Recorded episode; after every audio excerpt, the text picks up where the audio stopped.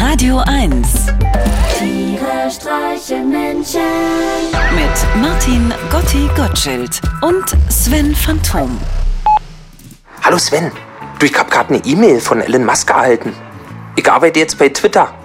Eine sogenannte Initiativanstellung. Hm, so schnell kann's gehen. Ich weiß noch ja nicht, wie ich das meiner Familie erklären soll. Kommt mir aber ehrlich gesagt auch ganz entgegen. Ich brauche langsam wirklich mal einen Tapetenwechsel. Zwei Jahre Homeoffice haben ihre Spuren hinterlassen. Ein Arbeitsleben auf 65 Quadratmetern. Genauso viel hatte Julian Assange in der ecuadorianischen Botschaft ja auch. Habe ich neulich in einer Doku gesehen. 65 Quadratmeter. Früher war das viel. Heute ist es bei vielen privaten Berliner Neubauprojekten ja die Standardgröße für das begehbare Käsezimmer. Apropos Käse, beziehungsweise apropos Essen. Torte auf Da Vincis Mona Lisa, Ketchup auf Van Goghs Sonnenblumen, Kartoffelbrei auf Monets Le Mue, Le Mue? Was kommt als nächstes? Milchreis mit Apfelmus auf Karl Blechens Waldweg bei Spandau?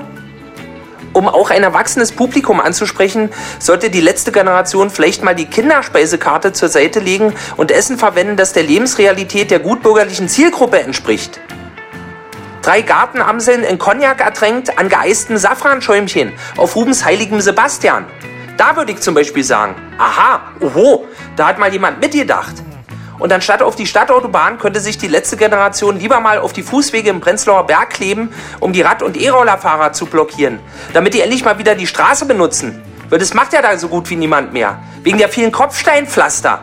Weil die radelnden und elektrisch rollenden Verkehrsteilnehmer nicht so albern klingen wollen, wenn sie während der Fahrt telefonieren. Gott, ich, ich, ich, ich weiß, was du meinst. Man kommt sich so doof dabei vor. Ja, das mag sein. Aber ich verstehe dich ausreichend gut. Und als Fußgänger habe ich so auch endlich mal wieder die Chance, ganz normal ein paar hundert Meter am Kiez zu spazieren, ohne pausenlos irgendwelchen hyperschallschnellen klingelnden Kamikaze-Drohnen ausweichen zu müssen. Verstehe, Gotti. Aber es heißt Elon. Was?